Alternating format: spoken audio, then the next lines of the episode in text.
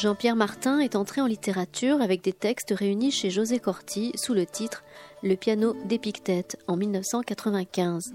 Il est professeur émérite de littérature à l'université Lyon 2.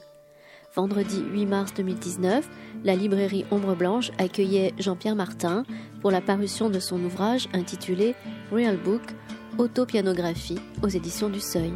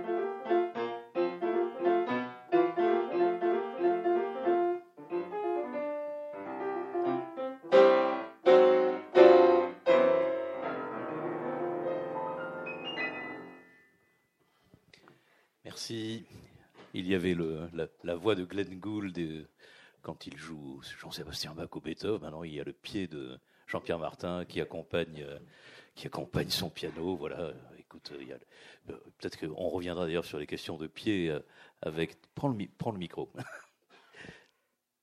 qui est ici. Ah oui, oui. Bah Excuse-moi. Bon, il faut que je parle, c'est vrai. Oui, tu, tu, tu, es distrait. Hein. Il n'y a pas que les mains. Hein. Voilà, juste peut-être dire qu'on on va vite attaquer le piano puisque tu, as commencé avec ça, mais dire que on, reviendra peut-être sur quelques éléments de ta vie à un moment donné de la discussion ou de la discussion que tu auras avec euh, avec nos, nos, nos, auditeurs de ce, de ce soir. Euh, mais tu es venu, je pense, une première fois peut-être pour euh, Céline, pour Michaud, une autre fois. Oui, pour Éloge de la Posta. Pour Éloge de la Posta Oui. Mais tu es venu pour, pour, Henri Michaud aussi. Pour Henri Michaud aussi, oui. Tu es venu pour euh, les liaisons ferroviaires, on en parlait tout à l'heure. Voilà. Et puis, ben voilà, puis on s'était pas vu depuis quelques années, euh, bon, pas autant que ça, somme toute. Quand euh, bon, y a la, on a la chance de, de, pouvoir te relire, livre un peu particulier, encore plus personnel que les autres, euh, qui, est lié à la fois, enfin, parmi les autres, il y avait déjà les sabots suédois, hein, qui était un, qui était le récit d'un moment de ta vie particulier. On y reviendra. On est là, on est sur le piano avec un titre. Euh, alors, c'est autopianographie, et le vrai titre, c'est euh, Real Book. Peut-être juste, on va très vite passer à l'instrument. Real Book, tu peux peut-être dire? Real Book, pardon. Le Real Book, c'est un, ce sont des, photocopies de grilles de standard. Une grille de standard, c'est une grille harmonique, il y a juste les accords, avec la, mélodie et les, accords, les suites harmoniques. Ça a été, euh, ça, a une origine un peu mystérieuse. C'est vraiment très intéressant. Dans les années 70, sans doute, euh, Steve Swallow, le contrebassiste, et Paul Blais, le pianiste, ils sont pour quelque chose. Mais enfin, c'est des étudiants de l'école de la Berkeley Music, la célèbre école de jazz. Et donc c'est ce côté artisanal un peu underground, c'est quelque chose qui se, qui se vendait sous le manteau. C'était pas, on trouvait pas ça en librairie, c'est un truc. Euh, puis en plus c'est quasiment euh, calligraphié. Enfin, on sent que c'est des transcriptions faites par des musiciens. Voilà donc euh, or ce real book m'a accompagné après ma période d'usine et, dans la, période artisanale, disons, m'a accompagné pendant des années parce qu'au moment où j'ai prétendu être pianiste de jazz. Voilà. Oui, tu, encore un mot là-dessus, parce que quand, quand tu découvres euh, ce, ce, livre, enfin quand tu en découvres un exemplaire, on a vraiment l'impression que tu trouves le Graal. Euh, oui, enfin, un peu quand même. Un peu, oui. C'est le Graal pour tous les musiciens, parce qu'avec ce truc-là, là, je ne l'ai pas apporté, je dois avoir quelques, quelques pages de. C'est pas tout à fait le Royal Book, c'est. Enfin, bref, peu importe. De, mais quand on se balade avec ce bouquin-là, avec ce truc-là, c'est pas un livre vraiment, c'est avec des, spirales là comme ça. On peut jouer partout dans le monde quand on sait un peu euh, suivre une grille harmonique. On peut jouer avec n'importe quel musicien et ça m'est arrivé quand j'allais après dans, ma dernière vie universitaire, disons quand j'allais faire des conférences, jet professeur quoi, après avoir été euh, plutôt routard quoi. Eh bien, je me retrouvais dans un bar à Hong Kong ou dans n'importe quel piano bar et je jouais avec des gens euh, comme ça. Donc, ce qui est quand même un peu jouissif. D'accord. Bien. Alors ça, c'était, comme d'habitude, l'introduction avec le titre. Hein. Il faut bien s'expliquer. Après tout, tu l'as choisi. Donc, euh, on va passer à l'instrument. On va commencer par l'instrument. Nous avons passé un peu de temps dans, mon bureau là, pour euh, voir un peu le parcours qu'on pourrait faire autour de ce livre. Et on, a révisé un peu tous les deux. Euh, mais on n'a pas de partition quand même, hein. donc c'est libre. Hein. ça reste un, ça reste un peu improvisation. Alors je, je, lirai comme ça trois, quatre passages, euh, et on va commencer par le, encore une fois par l'instrument. Un instrument, le piano, on voit bien que le mot ne convient pas. On peut bien le narguer, le tympaniser, le présenter, tel Lenny Tristano comme euh, rien rien de plus qu'un gros tas de merde, vis, bout de feutre, morceau de bois et colle.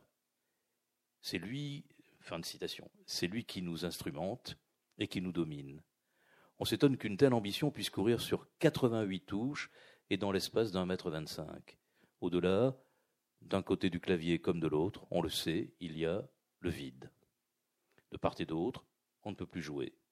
La défaillance vocale est alors irrémédiable. On croyait avoir le cosmos à portée de main. Voici tout à coup l'abîme.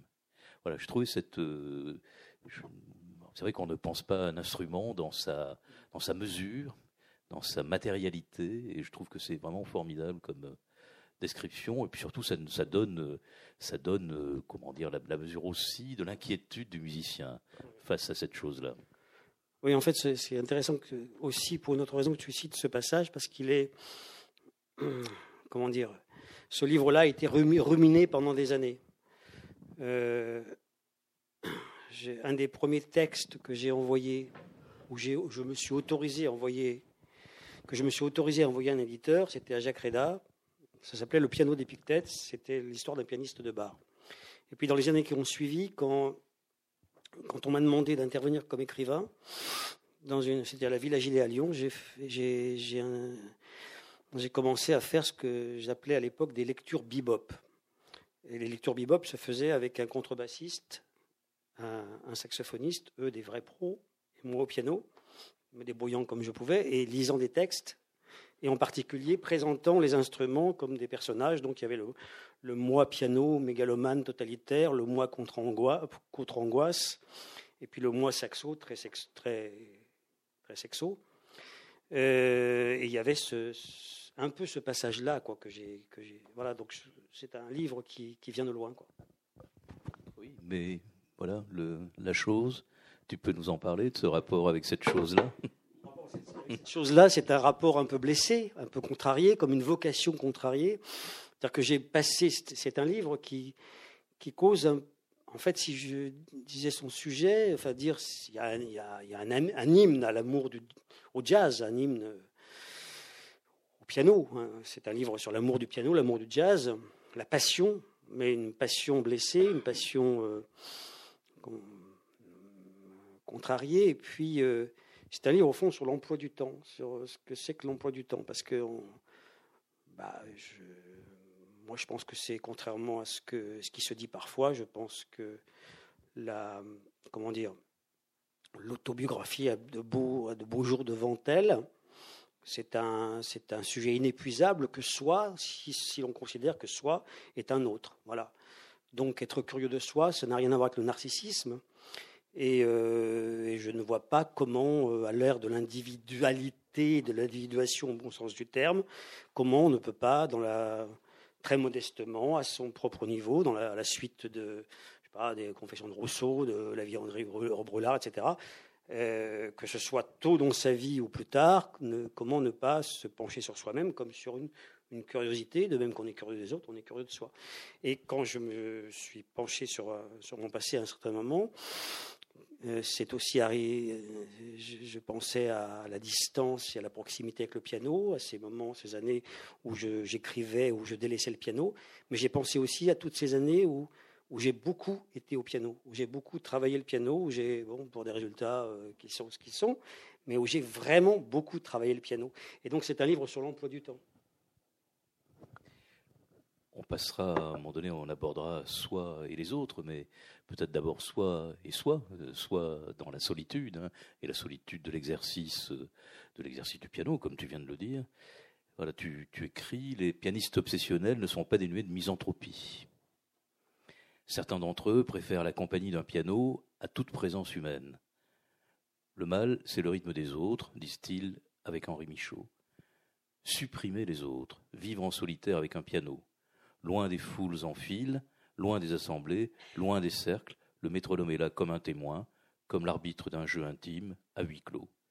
Tous trois, le pianiste, le piano et le métronome, comptent ensemble, d'abord avec dissension, puis avec complicité, enfin avec sympathie, le temps qui passe sous les doigts.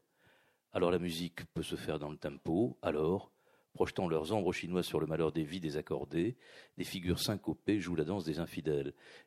C'est une jouissance, ce, cette, ce, travail dans, la solitude, cet écart des autres, ou vraiment finalement on ne pense pas, on ne pense pas, on n'use pas de cette solitude, on ne pense pas aux autres tout simplement parce qu'ils ne sont pas là on peut voir le piano de mille façons, mais il faut reconnaître que le piano, comment dire, à la différence du violon, du sax, etc., peut se suffire à lui-même. Il y a un côté euh, solipsiste, un côté, bon, c'est un, instrument harmonique formidable qui a des positions harmoniques. On peut se passer des autres. ça n'empêche pas que quand on fait du jazz, évidemment, il y a un moment ou un autre, il faut jouer avec d'autres. Bon, c'est ce que j'ai fait.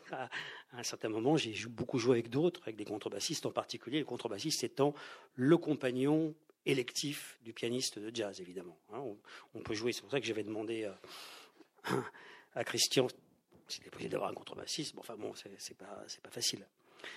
Et euh, donc chacun voit le piano à sa porte, si je puis dire, mais pour ma part, euh, le rapport au piano, c'était quand même euh, un moment où je où j'échappais au groupe. C'est-à-dire que moi, jeune homme très solitaire à 17, 16 ans, 17 ans, euh, j'ai été happé par le politique, par le tout politique. Quand aujourd'hui on me dit euh, tout est politique, moi ça me fait bondir. Quoi. Heureusement que tout n'est pas politique.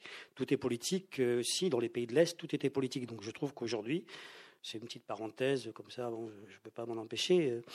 ce discours qui prend le mot politique dans un sens tellement extensif et qui produit du radicalisme chic ou de la ou de la de, de, de, la une vision politique du monde qui englobe tout. Non, heureusement qu'il y a un espace d'intimité. Donc le piano pour moi a été ce lieu d'intimité où après l'autodissolution de la gauche prolétarienne, qui était, qui était pour moi une autodissolution, ça dans les années 73-74, après l'usine, où j'avais besoin de, c'était confus dans mon esprit, mais je le vois aujourd'hui, quoi, de m'autoriser des choses que je ne m'autorisais pas, donc euh, de m'autoriser un, devenir individué.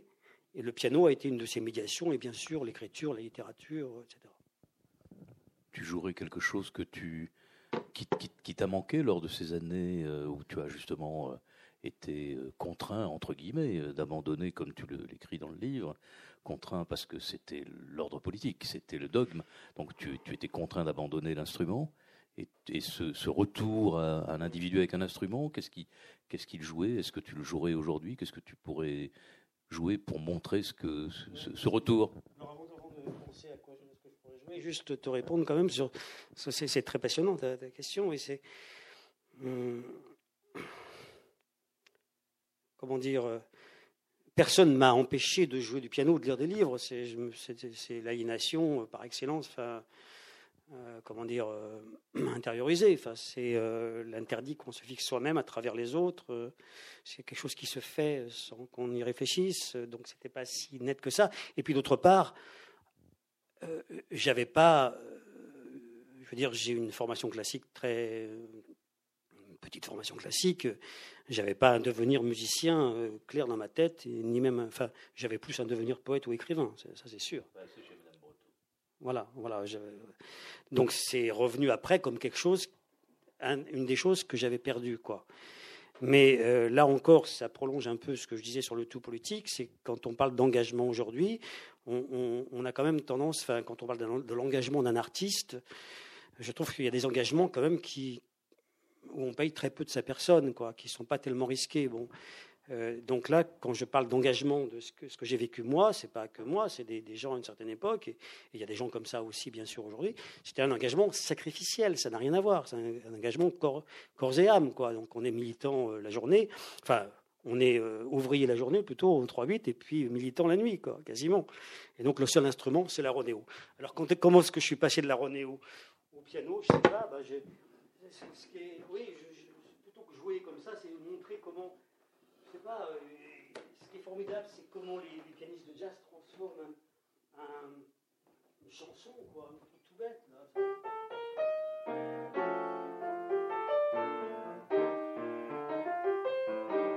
On entend Yves Montand, quoi. Bon, alors donc, il s'agit de passer de toi qui, toi qui m'aimais, moi qui t'aimais, à, je sais pas, transformer ça un peu parodiquement, quoi. Toi qui t'aimais et moi qui m'aimais. Enfin, bon, je sais pas, ça donne...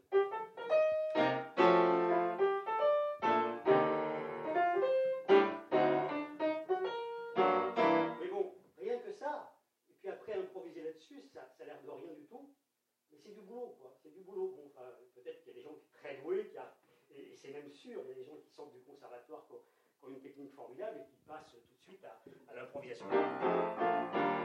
Thank you.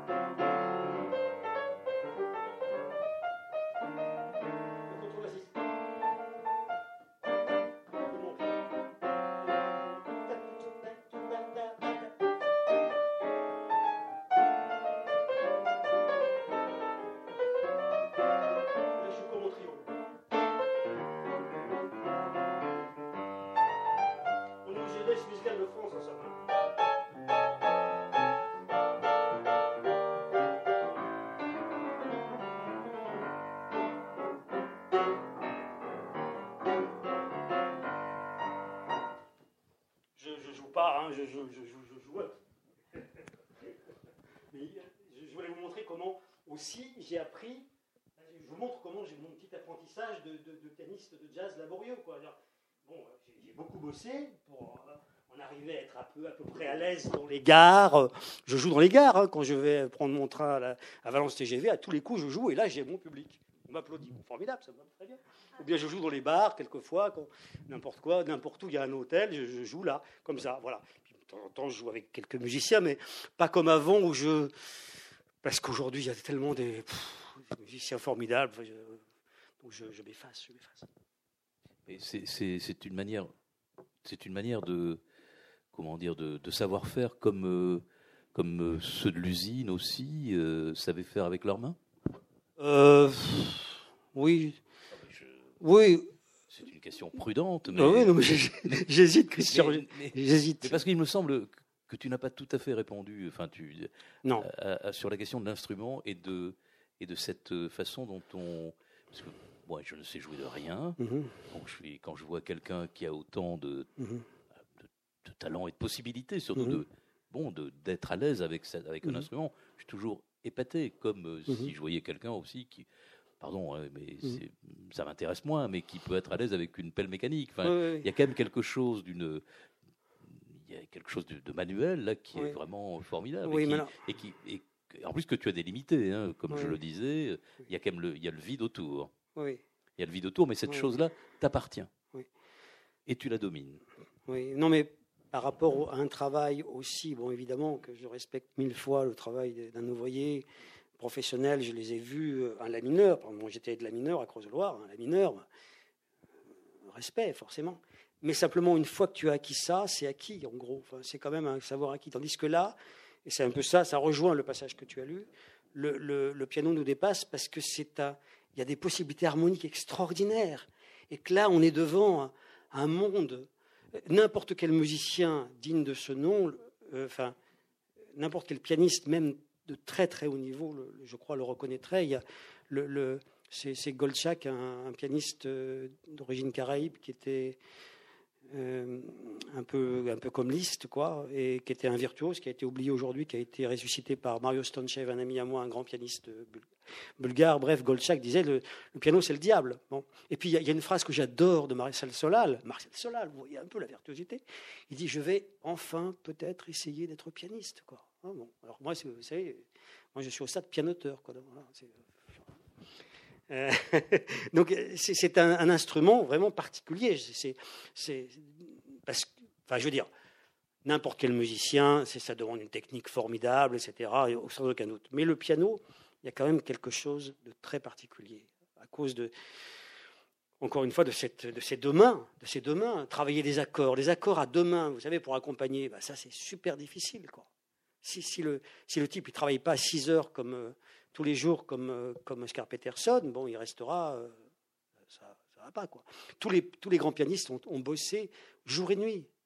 Voilà. Parce que quand ils bossent pas avec leurs doigts, ils bossent dans leur tête. Ils pensent aux accords la nuit. Donc ça, c'est fascinant quand même.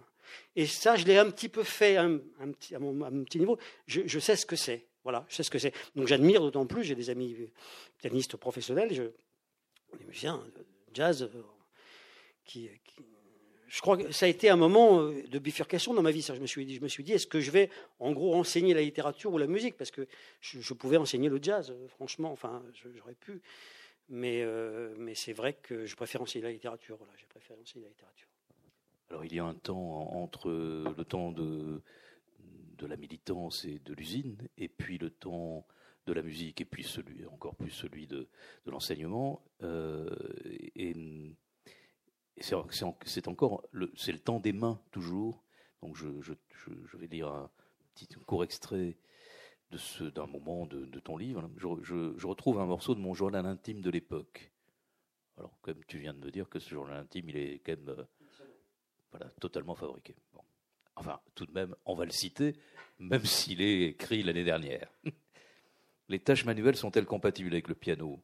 Mes mains sont tachées par la teinture traces d'acajou, de rose indien. Je me les lave, me les frotte, me les savonne, rien n'y fait. Glenn Gould s'immergeait les mains dans l'eau chaude pendant une heure avant de jouer.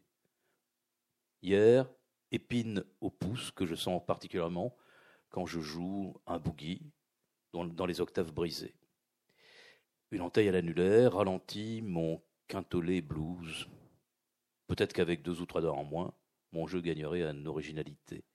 L'exemple d'Horace Parlan, atteint dans son, enfance, pardon, dans son enfance par la poliomyélite, souffrant d'une paralysie partielle de la main droite, il a su tirer parti de ce handicap en inventant une façon de jouer singulière et il a accompagné les plus grands.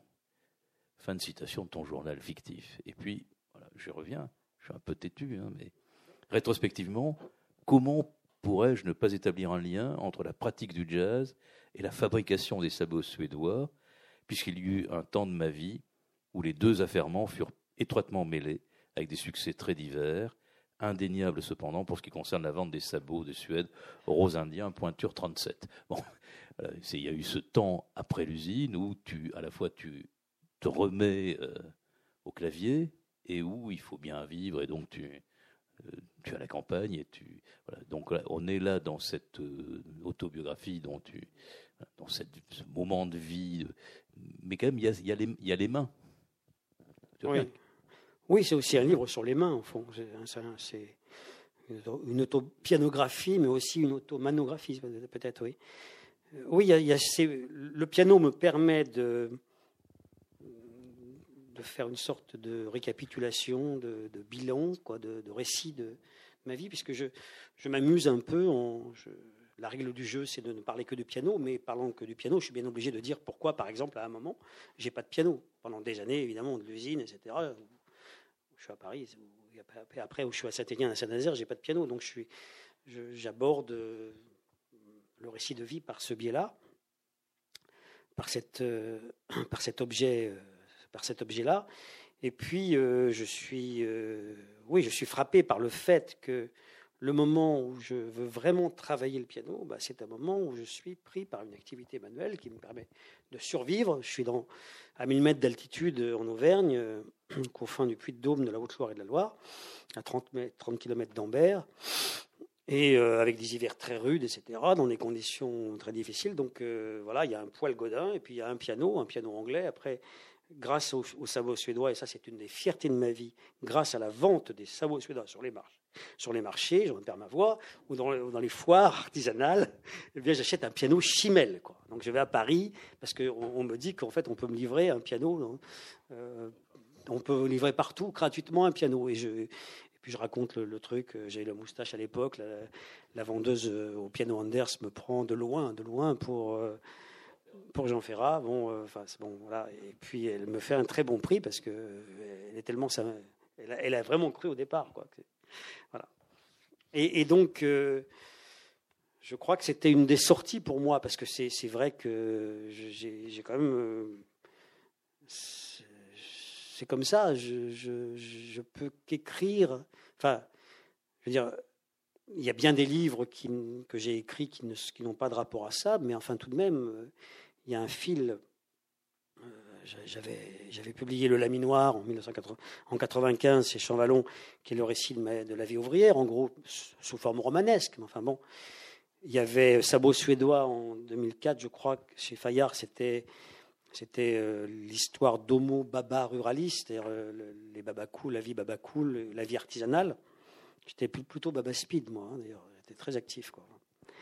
Et puis, et puis donc ce, livre-là, qui est le troisième, un peu enfin, qui, ça forme un peu triptyque tout ça, quoi. Et je n'en ai jamais fini, peut-être avec toutes ces histoires-là, parce que bah, de fait, je, ma vie a été, euh, c'est comme ça, c'est un fait, a été euh, bombardée, j'étais, a été éclatée, j'étais jeune intellectuel, euh, très intellectuel, et puis, et puis j'ai passé des années, non, non pas sans livres, mais dans la compagnie d'autres mondes et d'autres milieux sociaux. Donc cette traversée-là, euh, ça explique jusqu'à mes, projets euh, futurs, enfin, qui ne seront pas autobiographiques de la même façon, mais bon, enfin, on n'en parle pas forcément maintenant, mais un livre sur la curiosité qui, sera dans la collection Les Grands Mots euh, chez, Autrement. Et puis, et puis les, les villes Martin, qui sont des vies, des vies cassées en deux de gens qui s'appellent Martin, des personnages historiques de Martinus à Trayvon Martin. Et on peut passer, on peut aussi bien croiser Thérèse de Lisieux, qui appelée Thérèse Martin, que, Henri Martin, euh, le mutin de la, mer Noire, que, le, etc. Enfin, qu'un pionnier de la Nouvelle-France, Abraham Martin, que, etc. Donc, des hommes illustres. Enfin, ça, ce sera mon, livre genre Suétone plus tard, Martin. Bon, donc avant d'être euh, avant d'être le, le Suétone euh, quelques mois, quelques années. Il y, a, encore d'autres. Il y a quand même un rapport au livre euh, peut-être pas si simple. Hein.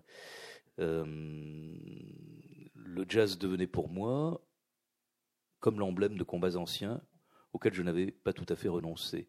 À chacun son chorus. Le mien serait à jamais celui d'un dilettante, partagé entre la littérature, la philosophie, le jazz et mille autres choses, engagé dans un rapport à l'art qui se prétendait iconoclaste, dans une façon de ne pas s'engager totalement qui préservait de l'échec, avec revendication affichée d'un désir de vivre avant tout. La compagnie des livres m'étouffait parfois. lorsque j'écrivais, il me manquait une concordance des mots avec la minute de mes états, ce pourquoi je persistais à me noyer dans les rythmes. Le phrasé du jazz me soustrayait à la signification. Au diable l'inflation verbale, la vie intellectuelle ratiocinante, la rhétorique des phraseurs, abat les mots et abat le moi instruit. et tu pourras improviser là-dessus. Hein. oui, je, j'étouffe d'une manière générale, donc il y a besoin de respirer. J'ai étouffé dans tous les milieux sociaux. À l'usine, on étouffe pour des, des raisons compréhensibles, mais aussi, euh, mais aussi chez les babas, puisque je, dis chez les babas pour simplifier, enfin chez les gens un peu marginaux, etc., qui, sont, qui étaient un peu refermés sur eux-mêmes, qui pouvaient former secte un peu, hein. mais aussi dans le monde académique, qui est, Dieu sait, hein, c'est quand même, c'est évident, qui est, un monde un peu autiste, qui a beaucoup de qualités, auxquelles je dois beaucoup. Hein. Bon, euh, Alma Mater m'a grandement gratifié, mais enfin, je, je, suis, je reste quand même universitaire critique, quoi. Bon. Enfin, bref, tous les milieux, c'est milieux cloisonnés, donc il y a une, espèce d'obsession chez moi par rapport aux milieux cloisonnés. Donc, euh, c'est vrai que, et puis les discours politiques aussi, qui me, qui, que je trouve totalement étouffants. C'est tous ces, tous ces gens qu'on écoute, qui sont, enfin, intellectuel ou pas, mais enfin bon, c'est pas mieux quand on n'est pas intellectuel. C'est parfois mieux qu'on soit intellectuel quand même. Je suis pas du tout anti-intellectualiste. Je trouve ça très très bien d'être intellectuel, sauf que beaucoup de gens nous donnent beaucoup de leçons par des discours, etc. Donc échapper à tout ça. Il y a Léris qui dit jazz, jaser en zigzag. Formidable, mais moi je dis jazz pour ne pas jaser, quoi. Pour arrêter de parler. Et alors tu, tu, peux nous faire écouter ce que c'est que ce phrasé qui te soustrait à la signification?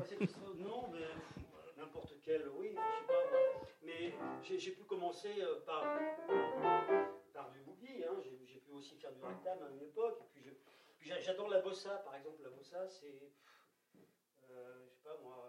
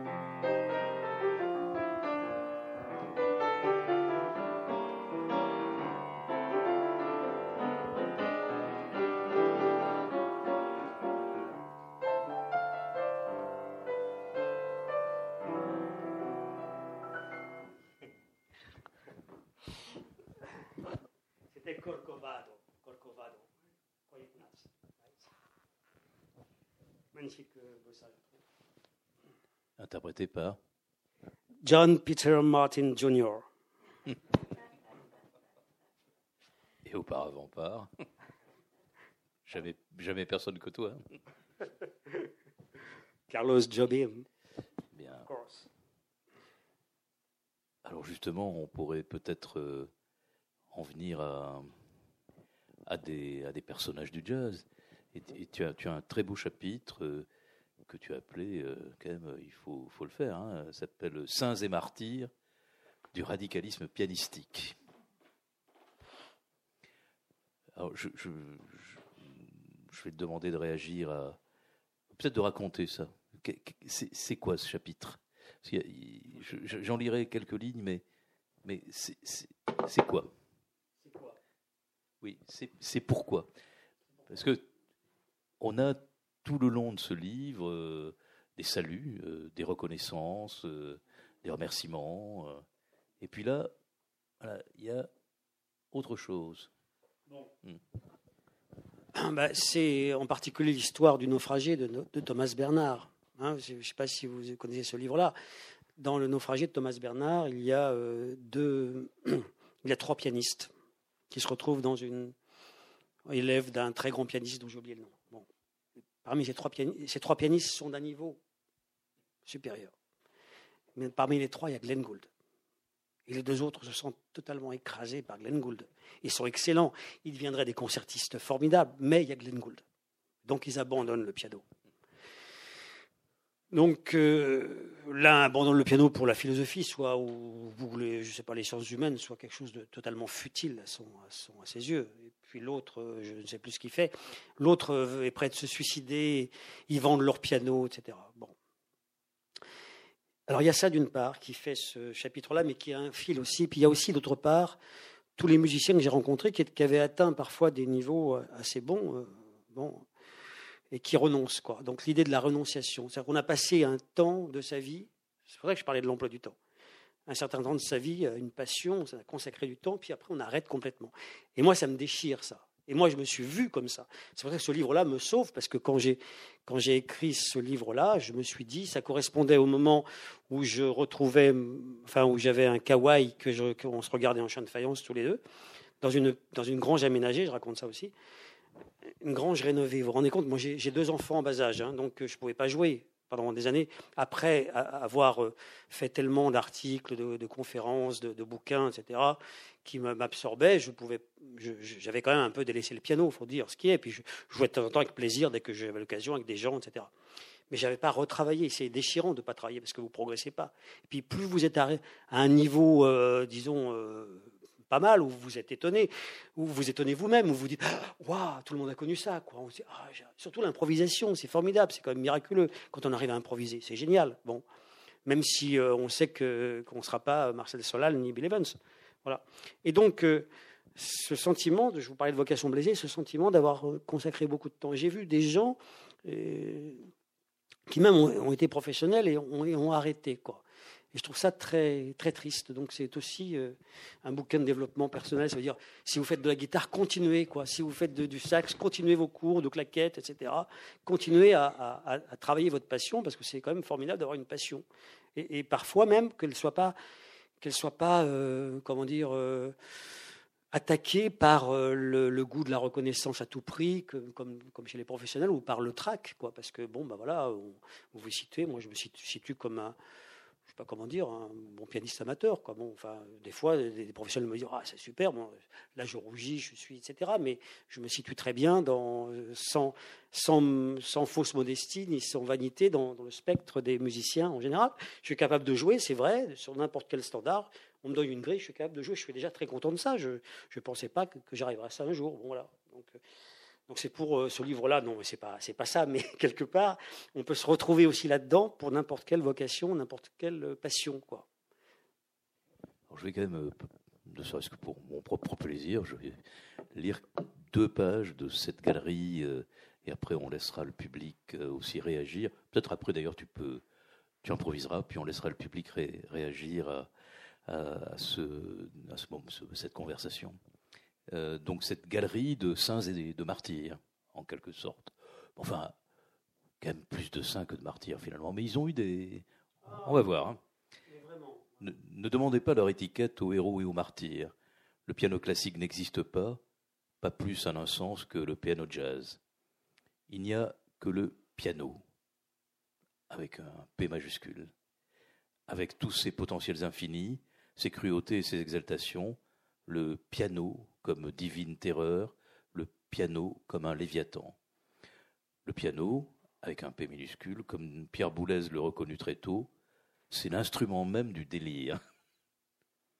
Un délire qui illustre parfaitement les fins tragiques de Schumann et de Monk, un délire à la mesure d'une exigence dévorante qui prend des formes éclatées, la souffrance et la joie, le terrible labeur et l'extase à venir, l'ébriété pianistique et ses effets multiples, la facilité trompeuse d'Oscar Peterson, conquise jour après jour à raison de six heures de piano quotidienne, auxquelles s'ajoutent toutes les autres de rumination musicale, le tenir bon de Rachmaninoff, continuant de travailler à la fin de sa vie malgré son arthrite, la mort de Scott Joplin dans un asile psychiatrique, après bien des épreuves, l'accident cérébral en 1963 lié à une overdose d'héroïne de Mel Waldron, qui retrouvera peu à peu toutes ses facultés pianistiques à partir de ses propres enregistrements, la névropathie de Glenn Gould, avec ses manies, ses gants, ses cachets et ses drogues, les troubles mentaux et l'alcoolisme de Bud Powell, sa fragilité accentuée par une agression de la police subie aux côtés de Monk en 1945,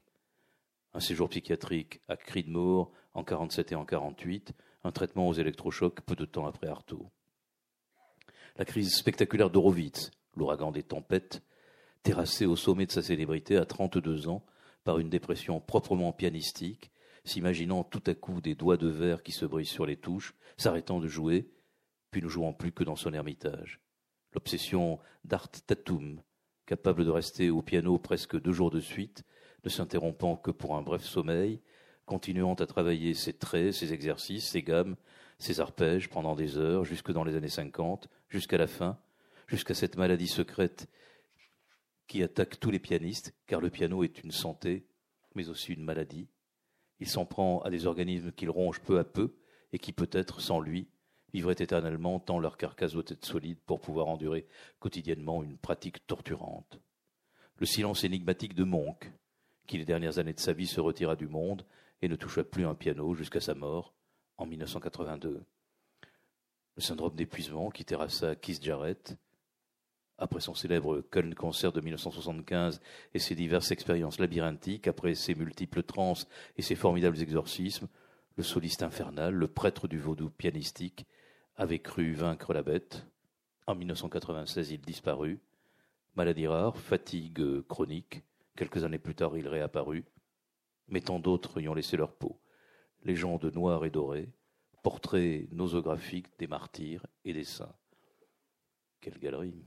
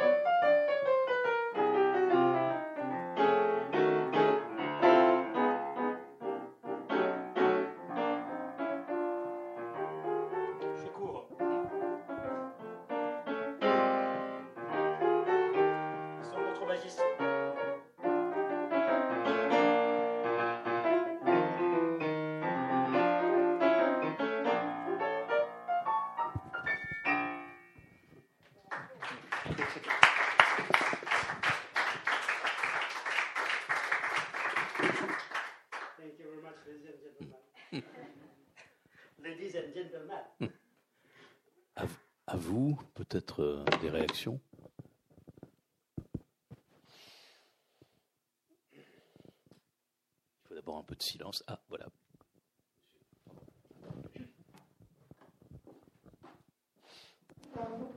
Merci. Euh, il se trouve que je suis pianiste depuis de nombreuses années.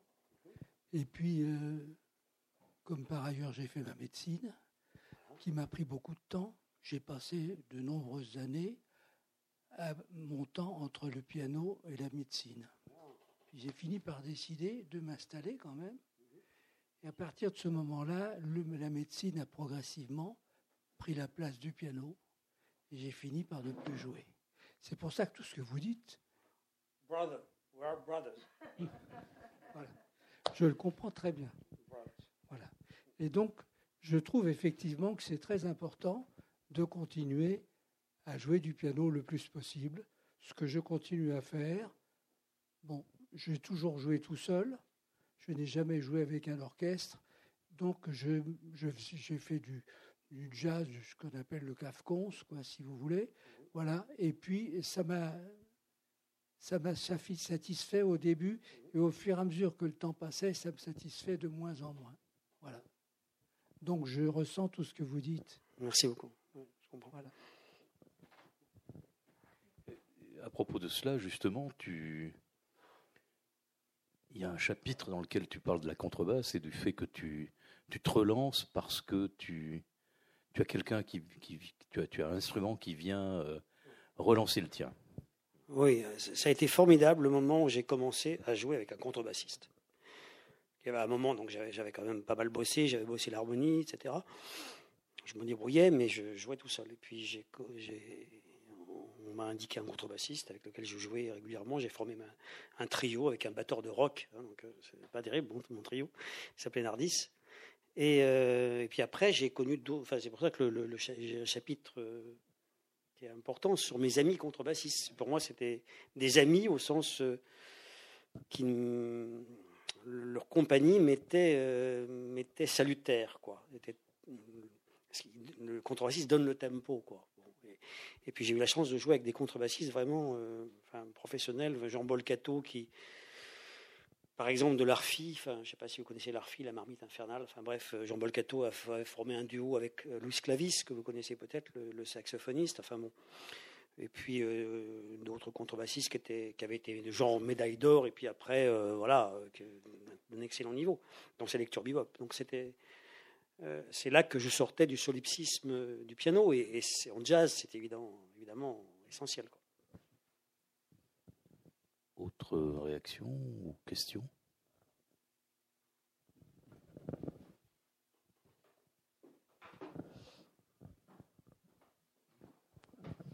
Merci Jean-Pierre. Euh, c'est très agréable quand même d'écouter de la musique en même temps que la conférence. Si toutes les conférences pouvaient être comme ça, ça serait à la fac on devrait, on devrait multiplier ce genre de choses là aussi. Oui, ça relance l'intérêt. mais, mais, moi j'avais une question littéraire, mais euh, quand tu dis que tu en avais assez des livres et que le piano c'était aussi une façon de laisser ça de côté, enfin tu le dis de mémoire de ce que tu viens de dire, mais, mais c'est ce que Michaud dit par rapport à la peinture par exemple aussi. Euh, il dit qu'il a plus. Enfin, c'est une façon de se débarrasser des mots pour lui. Il le dit, je crois, il dit à bas les mots dans Émergence Résurgence, oui, tu as tout à fait raison. Oui, oui. Alors bon, c'est pas tout à fait les livres dont j'ai tout fait, c'est plus les discours, les discours autour, sur, etc. Hein, euh, encore que je, bon, puisque j'ai dit qu'il y avait de multiples sujets dans ce livre-là. Le piano, le jazz, l'amour du piano, la passion du jazz, etc. L'emploi du temps, mais il y a aussi euh, la, la plasticité de nos, enfin le, la mobilité, la labilité de nos désirs et de nos et, de nos curiosités. Donc, euh, moi, j'ai par exemple une maladie, parce que je parle du rapport au livre. Mon rapport au livre est maladif parce que je n'arrive pas, par exemple, à lire un livre seul. J'ai toujours plus de 3-4 livres sous le bras que je trimballe sur, euh, dans la maison. Sur, mon chevet, etc. Je, ne peux pas, j'ai un problème de concentration, ce qui pose un problème parfois d'ailleurs, parce que ça peut m'arriver, jouant avec des gens, à un moment de rêver un peu, quoi. C'est pas possible, ça. Il faut se concentrer. Donc, j'ai un tempérament extrêmement distrait, quoi. Euh, et, ce qui fait que je ne peux pas m'en tenir à une seule occupation, à une seule activité. Donc, c'est ça aussi.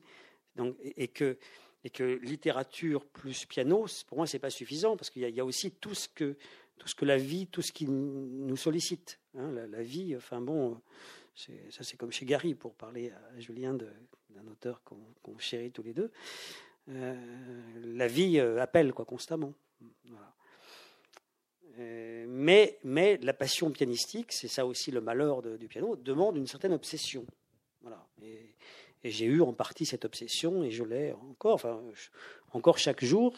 Je sais que si chaque jour je fais pas ce qu'on appelle une petite routine où je m'invente mes exercices. Je, pourrais vous en montrer quelques-uns. pour, eh ben, je vais perdre mes doigts parce que j'avais perdu mes doigts pendant des années. Là, j'ai commencé, à, je commence à les retrouver depuis 3-4 ans. C'était pas catastrophique, mais je sentais bien que quand vous avez un chorus en tête et que, vous, les, les doigts suivent pas, c'est quand même très triste, quoi. Donc euh, voilà.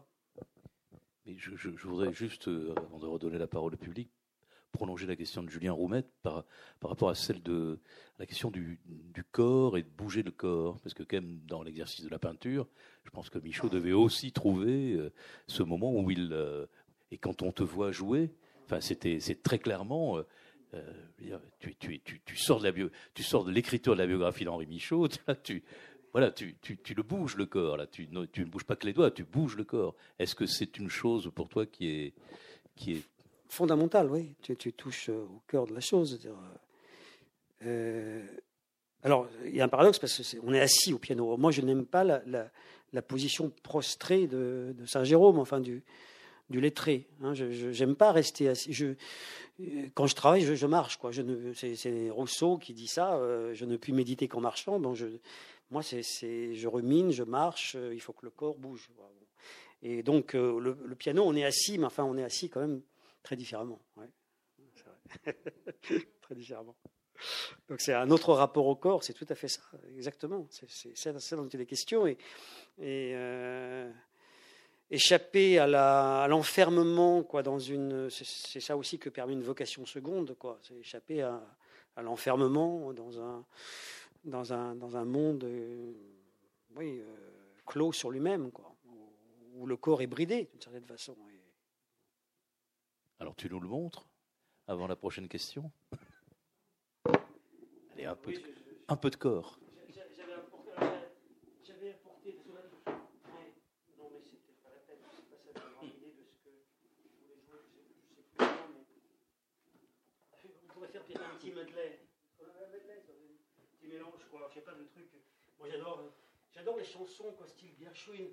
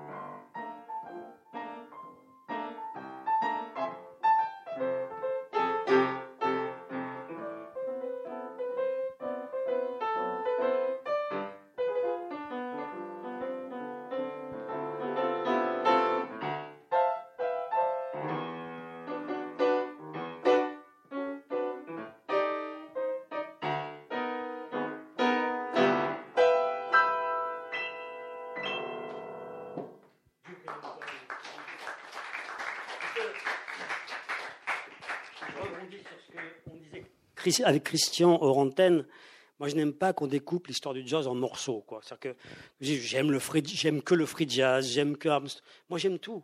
De Armstrong au free jazz. Bon, c'est vrai que j'ai travaillé particulièrement le, post, le bebop, le post-bop et le hard bop, mais j'aime tout dans le jazz. Voilà. Enfin, y a des, je n'aime pas tout de façon égale, mais je découpe pas l'histoire du jazz parce qu'il y a une espèce de, de, de, rapport à ça qui me fait penser à Madame de Cambremer. Vous savez, Madame de Cambremer, la fille la fille Cambremer dans Proust, née le Grandin, qui veut augmenter son capital, son manque de capital symbolique par un capital culturel. Donc elle est toujours à l'avant-garde, donc elle a une culture postiche. Et donc elle dit Chopin, elle dit pas c'est de la merde, mais oh Chopin, enfin, ah, Debussy, etc. Voilà. Donc c'est exactement le snobisme d'avant-garde qui peut se, répercuter dans les goûts jazzistiques, hein, euh, une sorte de posture, quoi. Et moi, j'ai, je suis entré par le jazz, pas mal par le free jazz, Ornette Coleman, etc. Mais c'était pas très, c'était pas l'impression première de Proust. Il n'y avait pas quelque chose de très fort. C'était l'étendard orgiaque du moment, comme dit Léris pour le jazz des années 20. Oui. Ah, tu as une question Oui, non, c'est un petit peu dans la suite de ce que disait Christian Torel tout à l'heure. Ce qui m'a frappé, ben, en dehors de votre aisance évidente euh, sur le clavier, c'est votre façon de regarder le public, comme si vous aviez besoin euh, de faire et de dire ce que vous faites. Alors c'est un truc de prof aussi, ça. Oui. c'est pas un truc de prof, c'est plutôt un truc de briser le concert. je fais pas le concert. C'est plutôt ça. Hein. C'est pas un truc de prof, c'est dire être en connivence et montrer, bon, me dire, moi, je suis pas je suis pas le énième pianiste de jazz de plus ou moins de, ce niveau-là, etc. Je suis quelqu'un qui, euh, à travers le jazz, a fait autre chose, très modestement, mais a fait un rapport au jazz euh, un peu particulier. Donc c'est ça que je veux exprimer, c'est-à-dire, je, voulais vous montrer que, bah voilà, je, que j'étais, j'étais pas dans mon monde en train de jouer là, parce que là pour ça, en plus, il aurait fallu un contrebassiste ou peut-être, euh, ou je sais pas, enfin une autre forme que ça, mais que je continuais à vous parler avec des, avec des, voilà, c'est pas, c'est pas en tant que prof. Mais dedans et avec vous, voilà, et avec vous pour, j'aurais, j'aurais même voulu vous montrer comment, euh, c'est pas ça, je vais pas faire ça, mais il faudrait presque, presque faire un spectacle pour montrer comment l'apprentissage, ce qu'on dit jamais, quoi, l'apprentissage d'une musique, comment ça se fait. Vous voyez, euh, voilà. Donc euh, Comment j'ai joué des bouillies au début, etc. Mais enfin, on ne finirait plus, là, on est, on est jusqu'à minuit, là. Hein. Je fais un truc. Euh... partiront petit à petit, tu verras. Hein.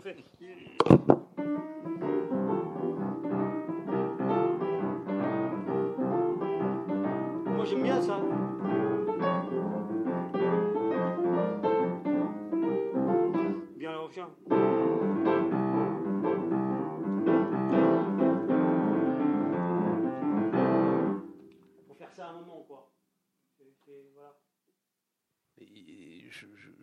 Ce que vous dites parce que je me dis, est-ce qu'il y a pas il y a, quand même des musiciens qui ont aussi euh, ce, talent à la fois de, bon, de composer, d'improviser, de d'écrire ou d'exécuter et de, et de donner à, lire. Je pense, euh, vas trouver ça. Je pense à Bernstein. Bernstein, quand il, quand il regarde le public et quand il explique la musique, c'est, c'est proprement même fascinant. C'est, c'est de l'intelligence à l'œuvre. Enfin, je, voilà, il y a, bon, non, mais j'arrête parce que sinon tu vas t'effondrer là.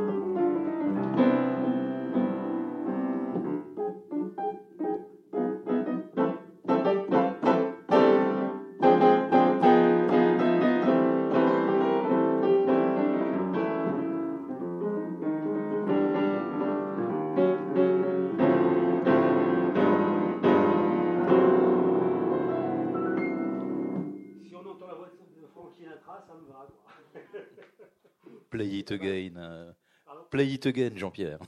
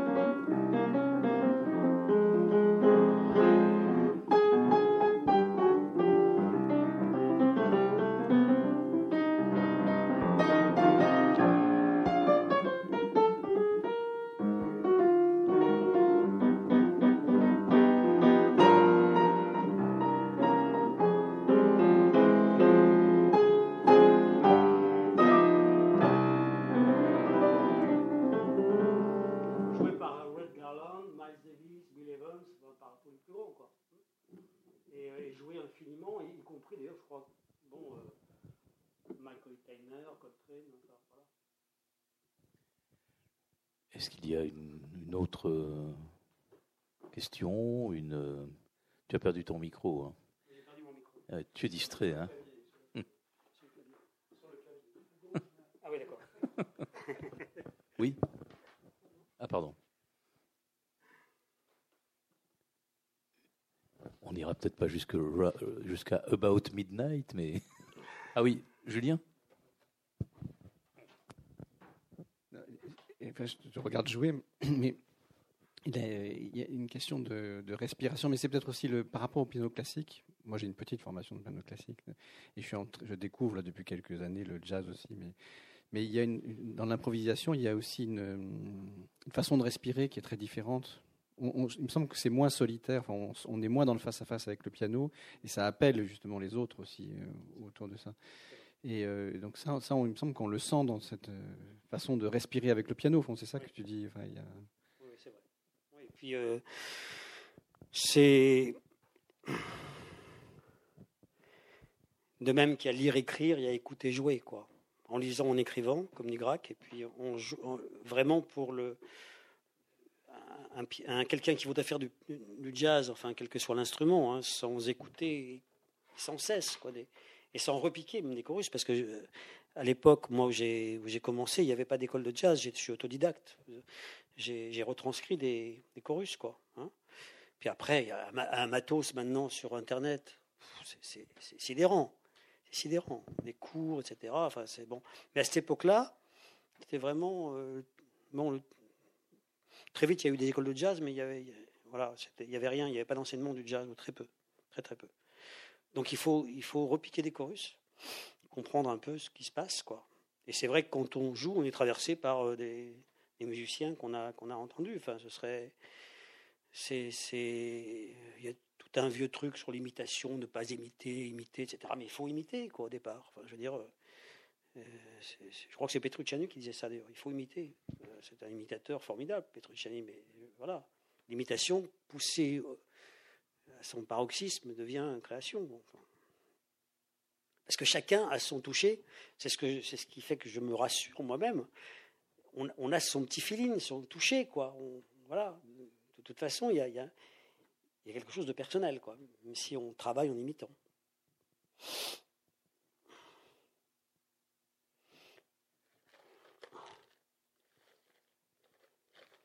Il y a, une, il y a un truc que je, que je oui, il n'y a pas eu d'hommage à, à, Chet Baker.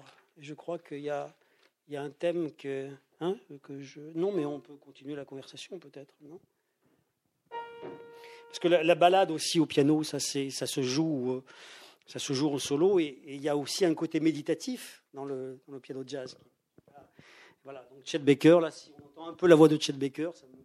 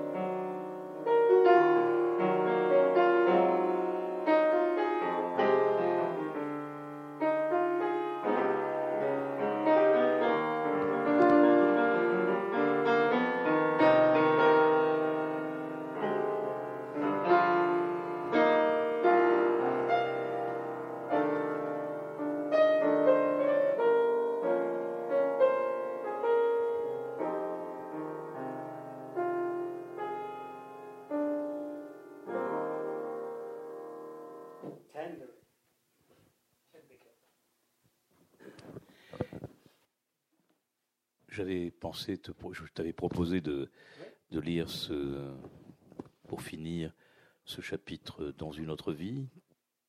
Tu veux bien le lire? Allez, tu prends le micro. Il y a des, disons, des moments euh, narratifs. Je raconte au départ, ça a mal commencé. Je raconte euh, mon enfance pianistique euh, très modeste et très conventionnelle, où je, je annonne la marche turque, etc. Bon comme tout le monde, mais où je ne travaille pas le piano sérieusement. Et on me dit que je suis doué, soi-disant, mais enfin, je bosse pas. Et puis, donc, euh, il y a le, récit se continue, etc., mais interrompu par quelques chapitres, comme par exemple le, radicalisme pianistique, ou des moments que j'appellerais bon, poétiques, si on veut, enfin, bon, euh, sur le piano, sur les contrebassistes, etc., ou des moments comme celui-ci. C'est-à-dire qu'il y a l'autobiographie, y a le récit autobiographique, il y a, la fiction autobiographique, et là, c'est de l'imaginaire. Il y a des méditations, quoi. Dans une autre vie, dans une autre vie, je soufflerai à 10 ans dans le sax de Lester Young, auquel je rendrai hommage à 30 ans dans un roman écrit sans ponctuation, sans coupure, sur un rouleau de 35 mètres de long, analogue au ruban de la route et un chorus de Charlie Parker. Dans une autre vie, Ma mère m'aura fait engager comme pianiste pour me détourner de ma passion pour le jeu. Je, tiendrai le, piano dans les bordels. Puis, dans les films, je mettrai en scène mes deux mains comme deux acrobates désinvoltes qui montrent leur derrière à la loi du père piano. Avec, sur l'écran, toujours des grappes de femmes autour de moi, admirant la danse de mes doigts retournés, mises en joie non pas tant par la beauté de ma musique que par l'adresse exceptionnelle d'un pouce ou d'un index revolver, visant avec justesse la note adéquate. J'interpréterai à ma façon très singulière Beer Barrel Polka, en souriant à la cantonade, aux enfants, mais surtout aux filles alentour. Je jouerai parfois à quatre mains avec Harpo. Je me lèverai, je sauterai sur mon tabouret, je devrai mon nom à ma réputation de séducteur, Chico Marx, Chico signifiant chasseur de poulettes. Ma technique sera peut-être limitée, mais tellement spéciale que personne ne pourra s'inspirer de mes gestes digitaux, mis à part peut-être involontairement Martha Argerich dans le concerto numéro 1 de Prokofiev. Dans une autre vie, né sous une autre étoile, je ferai crooner, scatter, danseur de claquettes avec les doigts, pianiste tendance Chico, et je m'inventerai une voix à la Bobby McFerrin, comme je comprends Michel Léris, s'imaginant en Fred Astaire ou bien Francis Poulenc se rêvant en Maurice Chevalier.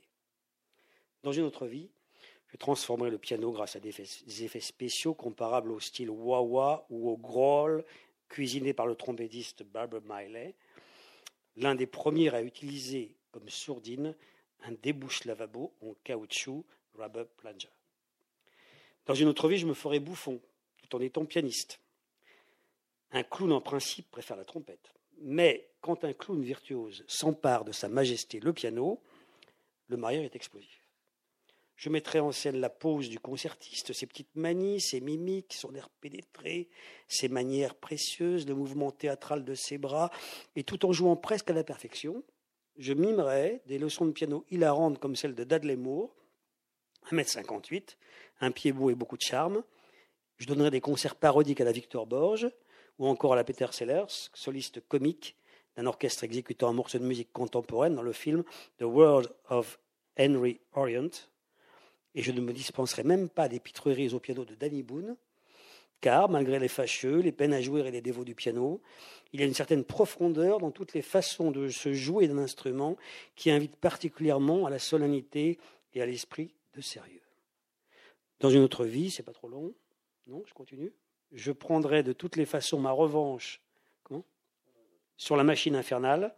Je la traiterai en saltimbanque, mettant en spectacle une dimension frustrée pas trop frustré quand même, de ma personnalité. Dans une autre vie, le pianiste improbable en moi rejoindra le comédien avorté, le danseur de claquettes imaginaire, le chroneur contrarié et le finambule qui n'existe qu'à travers son apparition. Dans une autre vie, j'imposerai comme monk une marque unique et profonde, mais je, ne m'absenterai pas au monde. La gaieté du jazz m'aura sauvé de l'abîme comme elle a sauvé Errol Garner, je serai un monk solaire échappant à son destin tragique. Dans une autre vie, je serai Errol Garner, en me préservant de toute facilité, en évitant de jouer Misty à la façon d'Errol Garner. Je pourrais le faire d'ailleurs. Afin de me prémunir contre la confusion avec 100 pianistes de bar que j'aurais inspiré. Je serai Errol Garner matinée de monk. J'harmoniserai mon double méditatif et mon double jubilatoire. Je marierai ma gaieté et ma mélancolie. Dans une autre vie, je serai virtuose pour mettre la musique en spectacle et l'ironiser. Je jouerai à la Glenn Gould avec du facétie à la Fats Waller. Dans une autre vie, je serai Tom Waits. Ma voix sera rauque et irrégulière et je soumettrai le piano à mon usage, à un usage strictement personnel tout en tournant des films avec Jarmouche. Dans une autre vie, c'est le dernier paragraphe, je chanterai comme Frank Sinatra, Oh la vie, ou comme Louis Armstrong, je serai entertainer, comme Dizzy, Gillespie. Je raconterai des histoires en chantant, comme Nat King Cole, et je ferai l'homme orchestre dans l'Art Ensemble of Chicago ou la marmite infernale.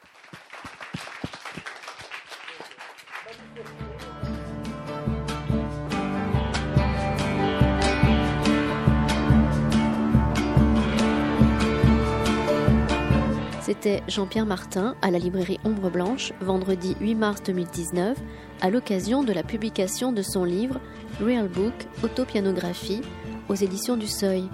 Jean-Pierre Martin a aussi fait paraître chez cet éditeur le livre des hontes en 2006 et Éloge de l'apostat en 2010, entre autres.